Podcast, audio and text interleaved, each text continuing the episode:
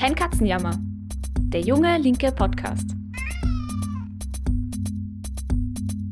Hey und herzlich willkommen zur aktuellen Folge von Kein Katzenjammer, der junge linke Podcast. Ich bin Theresa Griesebner und bei Kein Katzenjammer diskutieren wir jede Woche über aktuelle brennende Themen.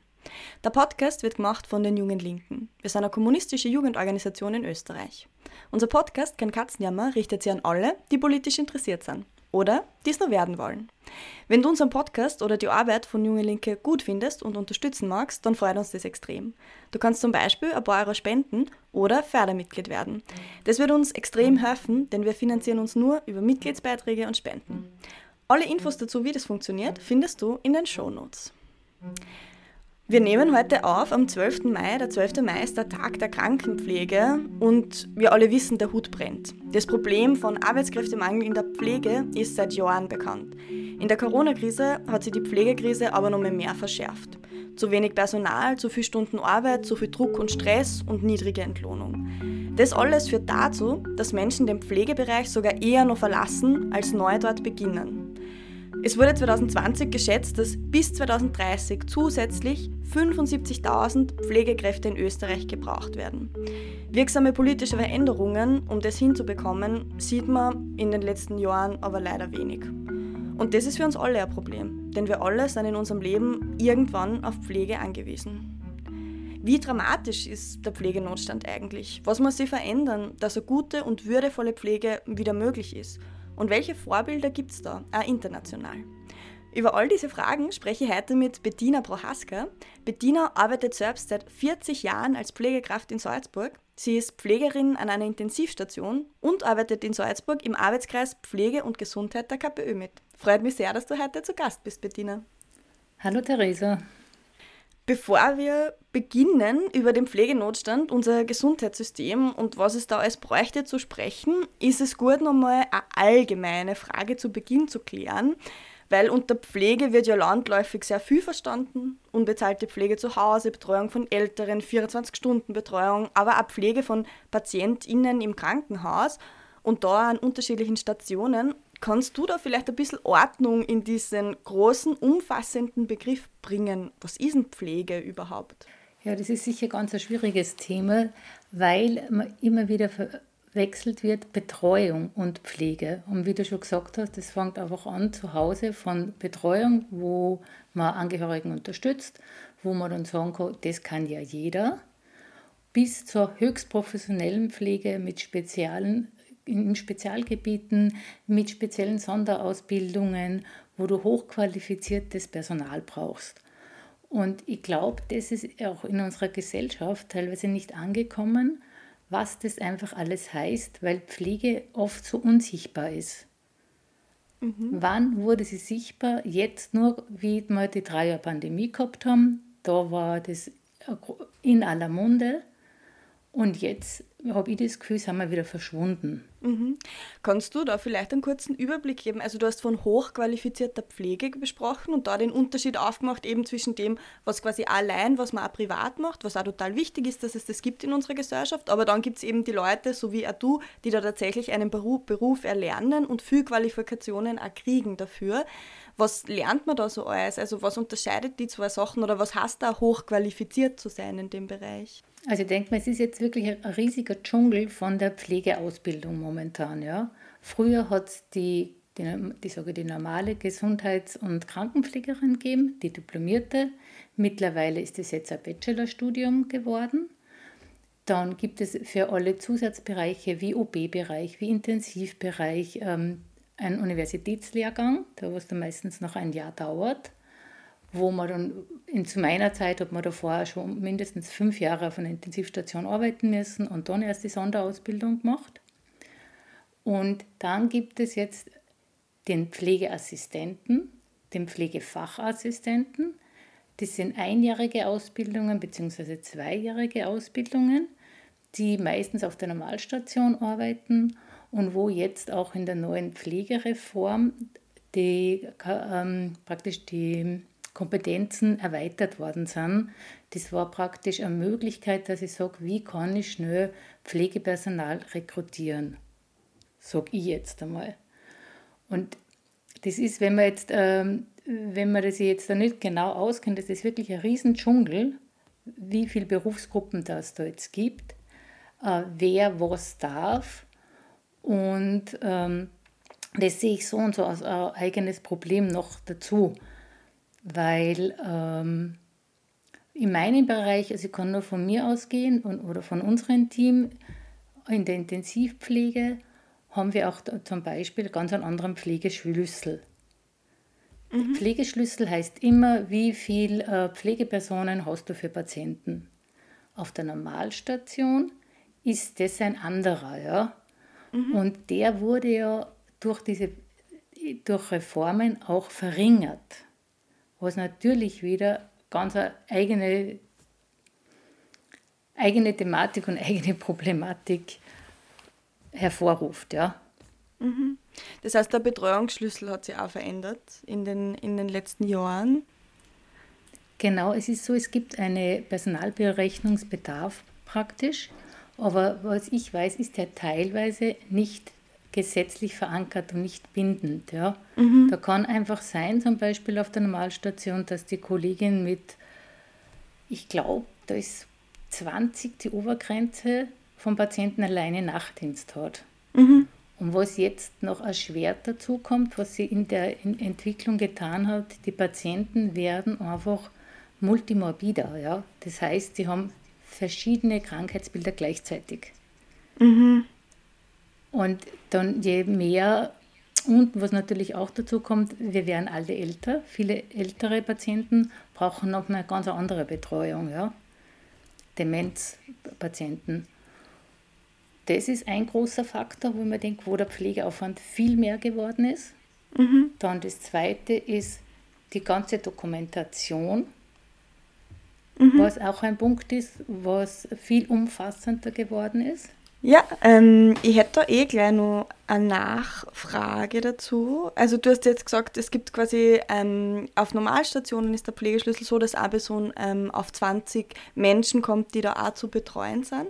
Wenn man jetzt über Betreuung spricht, wir haben ja davor schon ein bisschen äh, telefoniert und darüber geredet, was wäre eigentlich spannend zu besprechen und da hast du auch gesagt, okay, manchmal wirkt so, also in der Gesellschaft auch hat man so das Gefühl, naja, pflegen, das kann ja irgendwie jeder so. Also Leute betreuen, Hintern auswischen, was auch immer dann noch dazukommt, sind halt so die Klischeebilder, die einem quasi einfallen dazu. Ähm, kannst du uns vielleicht einen Einblick, vielleicht auch in so einen Arbeitsalltag geben? Was macht eigentlich eine Pflegekraft? Was sind so die Aufgaben, die man da hat, vielleicht auch aus deinem Bereich, aus der Intensivpflege im Krankenhaus? Was, was ist da so das Aufgabenprofil? Also bei uns ist es so, wir arbeiten ja in, in Schichten. Das heißt, äh, ich habe zwölf Stunden Tagschicht und 13 Stunden Nachtschicht.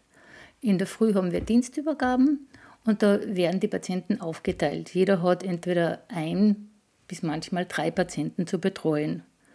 Und für diesen Patienten bin ganz allein ich verantwortlich.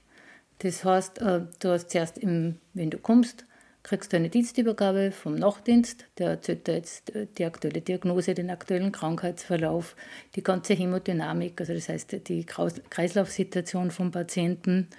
Dann wird kurz äh, durchgegangen, was, was ist halt, ähm, liegt halt an, muss man zum Ultraschall fahren, hat der vielleicht eine CT, vielleicht hat er wieder Operation, äh, bestimmte Untersuchungen. Dann kommt die Visite, das wird dann mit den ärztlichen, mit den Ärzten besprochen. Und dann ist meistens so, dass wir die ganze medikamentöse Therapie verabreichen. Das macht der Intensivpfleger. Dann, je nachdem, wann du Zeit hast, ist die ganze Körperpflege dran. Und Körperpflege kann oft, ähm, also wenn man sich jetzt einen beatmeten Patienten vorstellt, dann ist das von, von bis, ja. Das heißt, von Augenpflege bis Nasenpflege bis Mundpflege bis, bis Lagerung. Der ist vielleicht tief sediert, der kann sich gar nicht selber ähm, umlagern.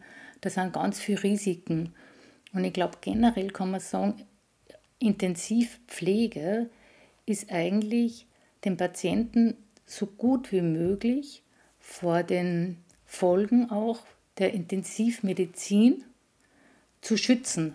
Mhm. Also das heißt natürlich, wenn die jetzt ganz schwer krank sind, wenn die an der Beatmungsmaschine sind, wenn die kreislaufunterstützende Medikamente haben, muss ich natürlich schauen, wie kann ich den umlegen, umlagern, dass der nicht äh, wund wird, dass der nicht äh, einfach äh, Schäden kriegt ja, von, von dieser Therapie. Und was bei uns immer ist, wir haben so einen gewissen Ablauf, einen Routineablauf. Das heißt aber nicht, dass ich den durchführen kann, weil es kann jederzeit irgendwas Akutes sein. Ja? Es kann jederzeit sein, dem mhm. Patienten geht es akut schlechter oder die Leitung kommt und sagt, wir kriegen jetzt eine Notaufnahme oder wir haben ähm, beim anderen Patienten einen Notfall und in dem Moment muss ich meine Sachen, meinen, meinen normalen Arbeitsablauf unterbrechen. Und es ist ja auch schon wissenschaftlich erwiesen zum Beispiel, dass jeder Notfall die Mortalität äh, der Patienten um 7% erhöht. Das heißt natürlich. Das heißt, die Sterbewahrscheinlichkeit. Genau, die Sterbewahrscheinlichkeit größer wird, weil natürlich, wenn wir, ich kann es nur von der, äh, von der Praxis sagen, wenn wir jetzt einen Herzalarm haben, also wenn wir einen Patienten unter Reanimationsbedingungen haben, brauchst du ganz schnell ja, mindestens drei Pflegekräfte. Mhm. Und natürlich äh, lässt du deine Arbeit und mal liegen lässt man es jetzt in dem Fall nicht, weil es ja der Patient, ja, aber du musst immer wieder unterbrechen und das, denke ich mir, ist eine ganz, ganz äh, höchste Herausforderung für uns, weil mhm. wir sind immer innerlich in so einer gewissen Alarmbereitschaft. Auch wenn es momentan ruhig ist, du kommst zum Beispiel in den Dienst und denkst, ja, mh, hm, schaut halt eh ganz ruhig aus. Dann kann sich das ganz schnell verändern. Mhm. Und ich finde auch so allein, also dieses Wissen, dass tatsächlich das Leben oder das Wohlergehen von anderen Menschen in den eigenen Händen liegt, das ist ja schon mal eine ganz eigene Herausforderung. Wenn ich jetzt an der Uni arbeite und das Paper schreibe oder nicht schreibe oder den Text liest, daran hängt nicht so viel. Also wir schon mal mit Arbeitskolleginnen auch darüber geredet während der mhm. Corona-Situation, dass das auch psychologisch was ganz anderes ist. Auch nochmal. Also von der ja, von der Belastung oder auch der Stressresistenz, der Coolness, die man da vielleicht auch braucht dafür. Ja. Es, ist ja, es gibt ja so Tests, wo man einfach so Punkte auswerten kann, zum Beispiel von, wie vom Burnout. Und wenn man jetzt rein unseren, wenn man die Fragen durchliest und nur meinen normalen Arbeitsalltag äh, beurteilen würde mit diesen Punkten, haben wir schon vom Grund her total eine äh, hohe Punkteanzahl. Mhm. Ohne dass noch irgendwas passiert ist. Ja. Und ich glaube, das wird auch ganz wenig gesehen. Oder äh, mir hat einmal äh, eine Freundin gefragt, hat gesagt, was macht denn ihr da eigentlich? Ihr habt ja eh nichts zum tun. Der, der liegt ja eh da und schlaft oder das ist ja nicht viel Arbeit. Aber was mhm. dahinter alles ist, ja. Mhm. Dann die Angehörigenbetreuung, ganz ein wichtiger Punkt, wenn die kommen, ja. Was die brauchen. Das ist ja mhm. immer als eine Ausnahmesituation und ähm, auch eine Situation oder so. Ich glaube, generell ist Pflege, Krankheit, so wenig in unserer Gesellschaft verankert. Das sind noch immer Tabuthemen. Das ist immer nur so, äh, Gott sei Dank gibt es da irgendwen, ich kann es ja nicht. Das ist überhaupt mhm. der beste Sager. Das, das, lieben die Pflegekräfte, wenn das wer sagt, ich kann es ja nicht. Denkt man, naja, eben wir bald auch nicht mehr, wenn es so weitergeht. Mhm. Gell? Vielleicht ist das eh äh, eine gute Überleitung. Ähm, Wenn es so weitergeht, geht es nicht mehr. Ich wollte nämlich mit dir zu sprechen kommen, was gerade die größten Probleme auch sind. Also es wird ja, also wir haben jetzt über den Personalmangel schon geredet, du hast gesagt, der Pflegeaufwand ähm, steigt, gleichzeitig ist seid ihr dauernd eigentlich unterbesetzt, zumindest ist das, was man mitkriegt auch aus den, aus den Medien, also dass es einfach zu wenig Leute gibt. Ähm, es wird von Pflegenotstand geredet. Ähm, man hört immer, immer wieder von Pflegekräften, die ihren Job beenden und wechseln, einfach weil sie es nicht mehr aushalten, weil es nicht mehr geht. Ähm, wo würdest du sagen, sind denn gerade die größten Probleme in der Pflege? Also erstens einmal denke ich mir, die Probleme, was wir jetzt haben, auf die ist Jahrzehnte hin, hingearbeitet worden. Es ist ganz wenig passiert. Ähm, und ich würde das jetzt einfach, ich würde eben nicht mehr sagen, dass dieser was mich immer ganz, ganz äh, nervt, wenn es über Pflegeprobleme, ich denke, es sind ganz viele politische Probleme, die nicht angegangen worden sind. Ja. Und was dringend bräuchte, ist primär mal eine Arbeitszeitreduzierung. Also wir sind immer noch 40 Stunden beim Patientenbett als hundertprozentiger. Also ich mhm. finde, da müsste also maximal 35 Stunden bei Vollzeitbeschäftigung. Umsonst mhm. ist es nicht so, dass so viele in Teilzeit flüchten, weil sie es anders dann gar nicht mehr aushalten. Also bei uns, ich kann ungefähr sagen, das halbe Team arbeitet Teilzeit. Mhm. Weil sie sagen, na, also ich, das, das schaffe ich einfach sonst nicht. Ja. Es sind natürlich auch Kinderbetreuungen auch dabei. Ja. Dann das, das Zweite, was auch unpackbar ist, dass wir immer noch nicht zu den Schwerstarbeiter gehören. Es gibt einen Teil davon, ja, und die neue Pflegereform äh, hat jetzt das noch äh, angehoben, dass Kollegen, die im Palliativ- und im onkologischen Bereich arbeiten, Schwerstarbeiter sind. Aber zum Beispiel, da gibt es nur eine Sonderregelung für Schwerstarbeiter und da musst du in den letzten 20 Jahren deines Erwerbslebens, da reden wir jetzt von, von 65 bis zurückwirkend 45 Jahre, weil sie wollen ja, dass man bis 65 arbeitet, zehn Jahre davon mindestens sechs Nächte gemacht haben. Nachtdienst heißt bei uns 13 Stunden Dienste. Mhm. Und je älter man wird, desto schwieriger ist es. Also mhm. das ist nach dem Nachtdienst, da ist man wirklich erschöpft, man ist, man ist dünnhäutiger, man ist, es ist ja auch erwiesen, wirklich, dass Nachtdienst machen einfach auf die Gesundheit geht. Das Krebsrisiko, glaube ich, steigt sogar um 50 Prozent. Die kardiovaskulären Erkrankungen, also die Herz-Kreislauf-Geschichten, auch vermehrt. Und das kann es nicht sein, weil man denkt, einerseits wir, wir sollen arbeiten bis zum Schluss und sind dann unsere äh, eigenen Kunden. das, ist, also, mhm. das ist echt äh, sehr problematisch. Mhm. Und diese Pflegereform, von der du jetzt gesprochen hast, ähm, meinst du da auch die, die quasi 2022 eben von der, von der grün-schwarzen Regierung durchgeführt ist, wie sie eben diese Pflegemilliarde auch zur Verfügung gestellt haben? Also da ist das auch passiert mit dieser Schwerstarbeiterregelung, dass die zumindest für ein paar Ausnahmen de facto ähm, gilt? Na, die Schwerstarbeiterregelung wurde schon vorher äh, verabschiedet, also das, die, die haben wir schon mal gehabt. Dann hat die Regierung beschlossen, es gibt die nicht mehr.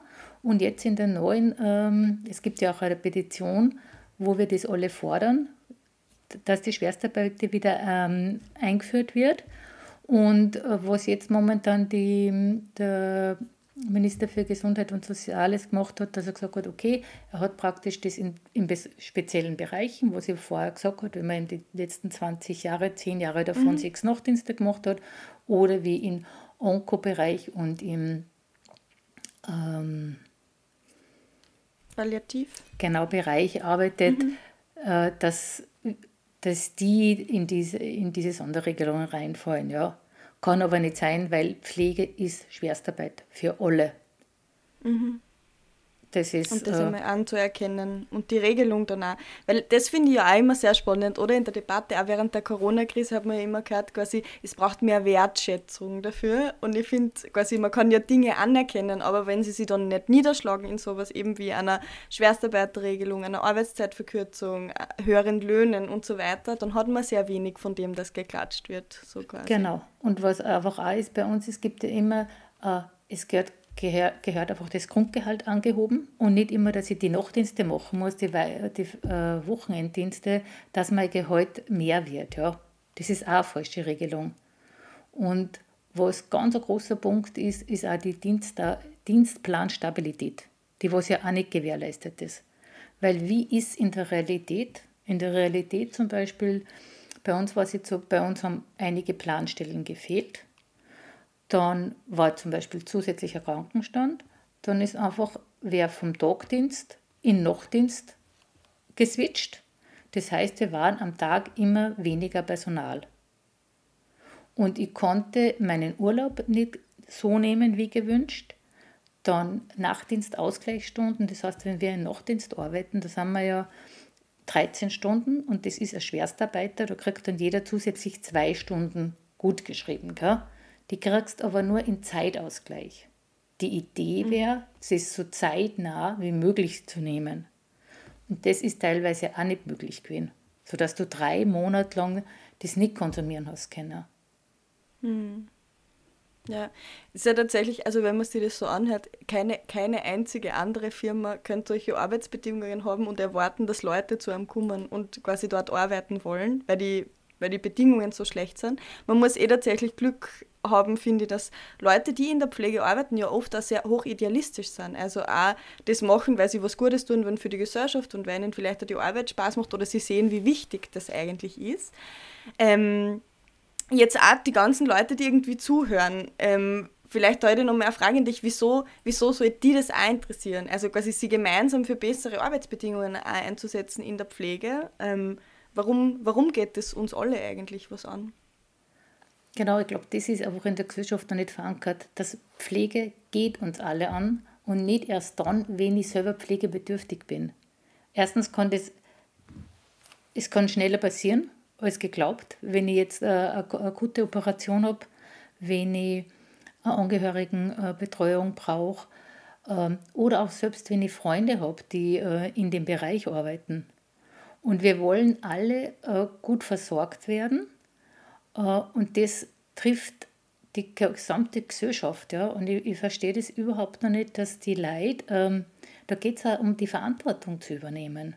Also da, das ist noch zu wenig zu verankert, dass sage, okay, ich bin erstens einmal selber für, für meine Gesundheit, für meine Pflege zuständig. Wie, was kann ich präventiv schon machen, dass ich gar nicht in die Situation komme.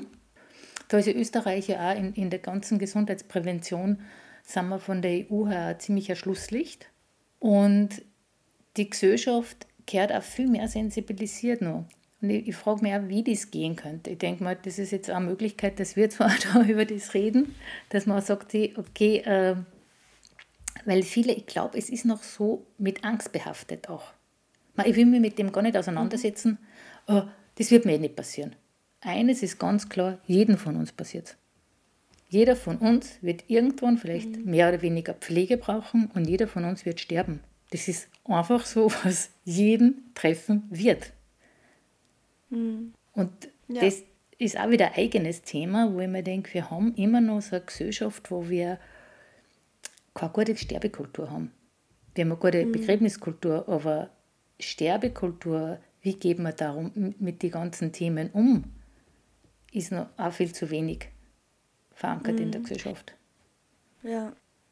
Eine Sache, über die wir auch schon im, im Vorgespräch ähm, kurz gesprochen haben, war ja auch so quasi diese Frage von, wie kann man in Würde auch tatsächlich, also weil Pflege ist ja sehr breit, jetzt kann man sagen, irgendwie in, in Würde altern, du hast da ähm, Sterben quasi angesprochen, das wäre ja dann eher im, im Palliativbereich, in der Palliativpflege ähm, angesiedelt, aber auch, dass es einfach, es gibt gesellschaftlich sehr wenig Diskussion darüber von, wie hätte man gern, dass das ausschaut, wie, wie soll gute Pflege sein und auch, wer hat es, also quasi, ab wann braucht man es und ab wann nicht und wie man es, also im Moment ist es ja so in Österreich, also wir gelesen in Vorbereitung auf, auf die Sendung auch, dass 80 Prozent der Pflege, das ist jetzt eben nicht professionelle Pflege, sondern einfach so eben unterstützende Tätigkeiten für Menschen, die halt Unterstützung brauchen, ähm, basiert zu Hause quasi. Die kriegen dann auch das ähm, Pflegegeld, ähm, das eingeführt worden ist, ich glaube eh 1993, ähm, auch vom, vom, vom Staat. Aber ich finde, also es gibt dann immer wieder so Maßnahmen, aber es gibt voll wenig ähm, Diskussion irgendwie in der Gesellschaft oder gesellschaftliche Entscheidung darüber, von wie hätten wir gerne, dass das, ähm, dass das ausschaut.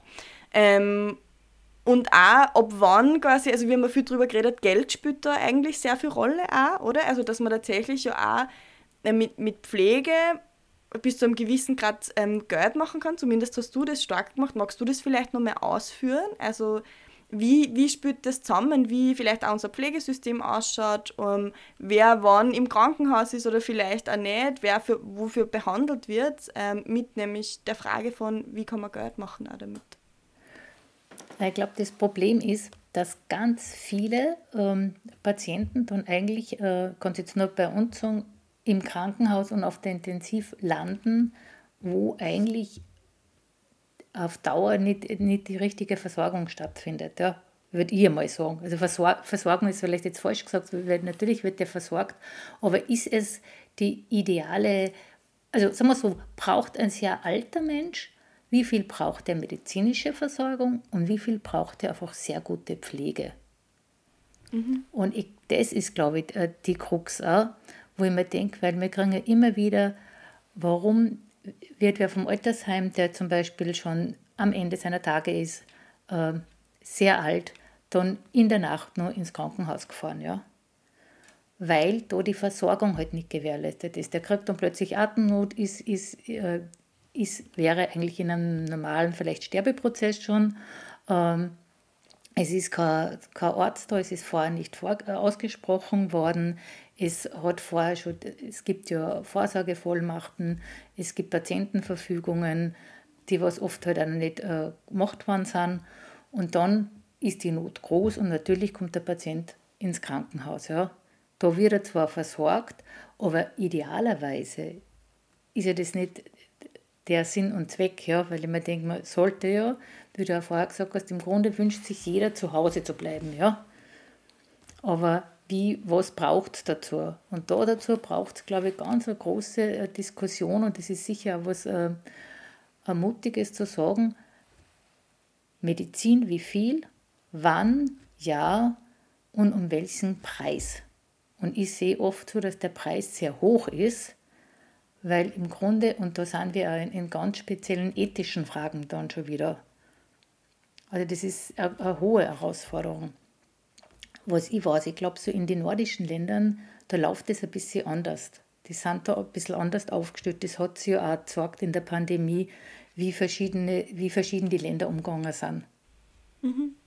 Magst du vielleicht generell noch was sagen zu, zu dem nordischen System, weil du ja gesagt hast, das wäre vielleicht was, an dem man sich auch orientieren könnte. Also wenn man sagt, eigentlich, man müsste sehr viel reformieren in der Pflege, man müsste sehr viel auf neue Beine stellen, so wie es jetzt ist, ist das System einfach nicht tragfähig, gleichzeitig wird nichts verändert, auch politisch in den letzten Jahren.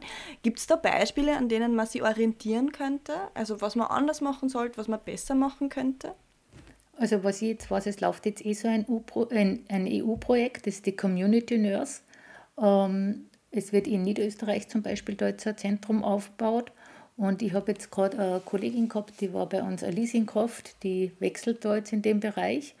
Und da geht es um die Idee zum Beispiel, dass die, die Nurse dann einfach viel höhere Kompetenzen auch hat und primär Sachen abfangen kann. Zum Beispiel, es gibt einen älteren Patienten, der hat zum Beispiel einen Dauerkatheter, ja, hat ein Problem, der bräuchte nur einen Dauerkatheterwechsel. Und aus diesem Grund wird der zum Beispiel ins Krankenhaus gefahren. Das kann, wenn, wenn ein Nurse zu ihrem Heim kommt, schaut, das, schaut er sich das an, die macht einen Dauerkatheterwechsel ähm, und es ist, der Patient bleibt zu Hause. Ähm, es ist viel kostengünstiger, wie dass ich da jetzt äh, die Rettung anrufe, der ins Krankenhaus kommt wo wir ja wissen, die, die, das Krankenhausversorgung ist der teuerste Bereich. Mhm. Und da, laufen jetzt EU-Projekte äh, EU und ich glaube, was da ganz was Wesentliches ist, die Pflege ist teilweise hochqualifiziert, die hat tolle Sonderausbildungen wie Mundmanager und die muss einfach selbstständig werden. Also und immer wieder sind wir weisungsgebunden an den Arzt. Und es kann es nicht sein, also ich glaube, die braucht viel mehr, da muss das, die Gesetzeslage sich verändert, verändern, dass die autonomer arbeiten können, weil die ganz hohe Fachkräfte sind. Mhm. Und denkst du, dass solche Dinge wie Arbeitszeitverkürzung, ähm, höhere Löhne dann auch eben, dass man diese höher, hohen Kompetenzen, die Leute haben, auch anerkennt und ihnen dann auch mehr zutraut und sie mehr machen lässt, dazu führen würde, ähm, dass mehr Leute in die Pflege wieder kommen würde oder bräuchtest du noch was anderes dazu? Das ist sicher ein Teil, der was, was äh, dazu führen könnte. Was dazu noch braucht, ist, was ich eh vorher schon gesagt habe, ist, äh, je mehr wir sind, natürlich, wenn wir mehr kommen, dann ist natürlich die Arbeitsbedingungen auch dann besser, weil dann habe ich eine Dienstplanstabilität, dann kann ich fix auf meinen Urlaub gehen äh, und dann bin ich auch nicht so völlig erschöpft nach meinen zwölf Stunden. Mhm.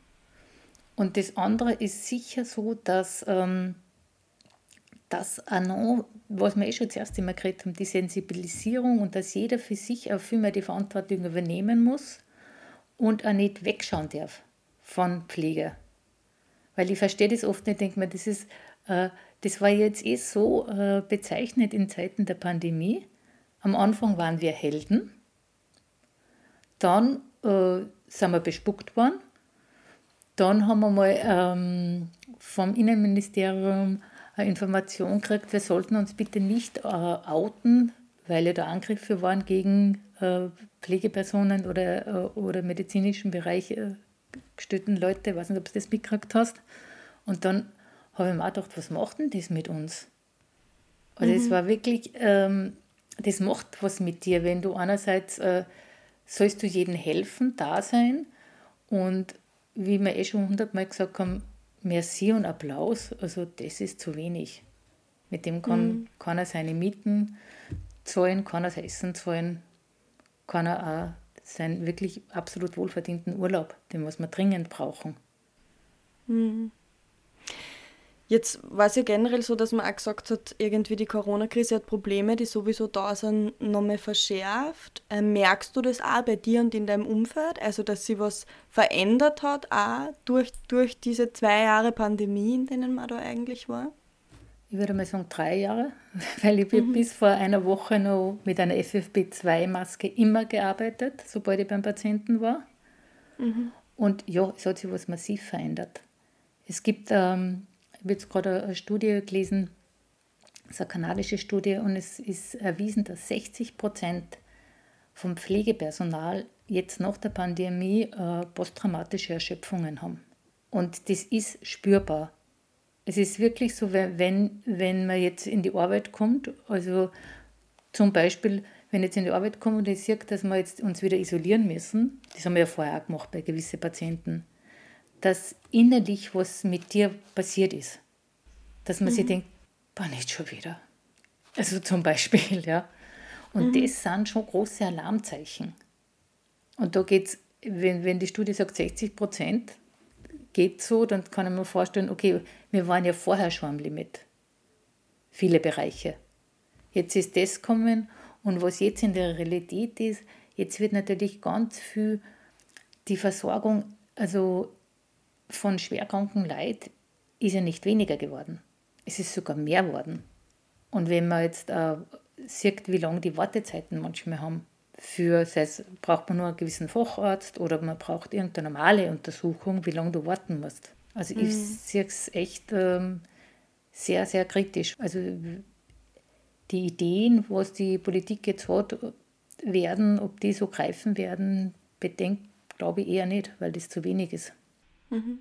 Welche meinst du? Spürst du da eher an auf dieses, also auf diese Pflegemilliarde, wo sie irgendwie gesagt haben, zwei Jahre lang gibt's jetzt, schütten sie mal höhere Löhne aus, ähm, das Pflegegeld ist bisher erhöht worden, aber jetzt es ist es hat keine große Umstrukturierung oder sowas gegeben. Ich glaube, es sind langsam in der Pflegereform, es gibt ein paar Schritte, die richtig in, in eine richtige Richtung gehen, aber in eine richtige Richtung gehen zum Beispiel, wie dass die Ausbildung jetzt äh, 600 Euro Unterstützung hat, wobei mit 600 Euro, gerade wie jetzt in Salzburg, kann man nicht gar so große Miete und sein Essen sie leisten. Also das sind, sind Wege, die, die richtig sind oder mhm. dass die Angehörigen äh, Betreuung und, und dass die auch eine andere Finanzierung kriegen.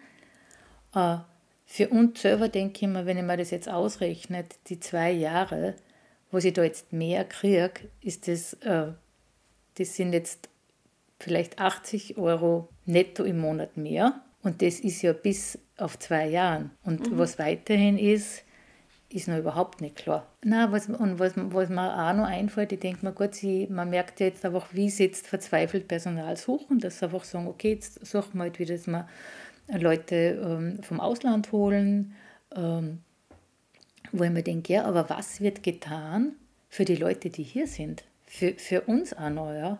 Zum Beispiel in meinem Bereich, ich, ich jetzt, kann ich sagen, ich bin ja schon ein Dinosaurier in der Pflege, ja. Aber wie, es gibt ganz wenig Modelle, dass du im Alter noch gut arbeiten kannst. Eher das Gegenteil. Ich glaube, die Regierung plant, dass man mhm. bis 65 arbeiten sollen, was absurd ist. Hm. Aber weil du jetzt sagst, irgendwie, was macht man für die, die, die quasi schon bei uns sind, geht es auch ein bisschen in die Richtung ähm, von zu sagen, man ändert nichts an den, man holt quasi Leute her, die da unterstützen, die da arbeiten, aber man ändert nichts daran, wie die Arbeitsbedingungen sind. Die sind dann für euch weiterhin schlecht und für die neuen Arbeitskräfte, die kommen, sind es auch schlecht und daran müsste man mal was ändern. Genau, das habe ich auch das Gefühl, weil ich habe mhm. eher das Gefühl, okay, die Alten naja, die sind dann eher Auslaufmodell, aber wir sollten einfach so lange wie möglich noch gut funktionieren. weil jetzt kommt ja die, kommen ja die Babyboomer in der Pension, das hat man schon lange gewusst. Mhm. Und so schaut man halt, wie kann ich schnell ähm, neue Leute holen aus, aus, aus, verschiedenen Bereichen, indem ich zum Beispiel die, die Pflegelehrer wieder mache, indem ich äh, Personal aus dem Ausland hole, aber eben, wie du sagst, die Arbeitsbedingungen nicht wirklich verbessern. Ich glaube, eine Sache, äh, die, mit der wir meistens enden irgendwie in solchen Podcast-Folgen ist, ähm, uns wird nichts geschenkt, wir müssen es uns irgendwie ähm, selbst erkämpfen ähm, und dafür braucht es ja Organisierung im, im Pflegebereich. Jetzt bist du selbst beim Arbeitskreis eben in Salzburg dabei ähm, und auch vielen Kontakt natürlich mit anderen Pflegekräften, weil du dort arbeitest.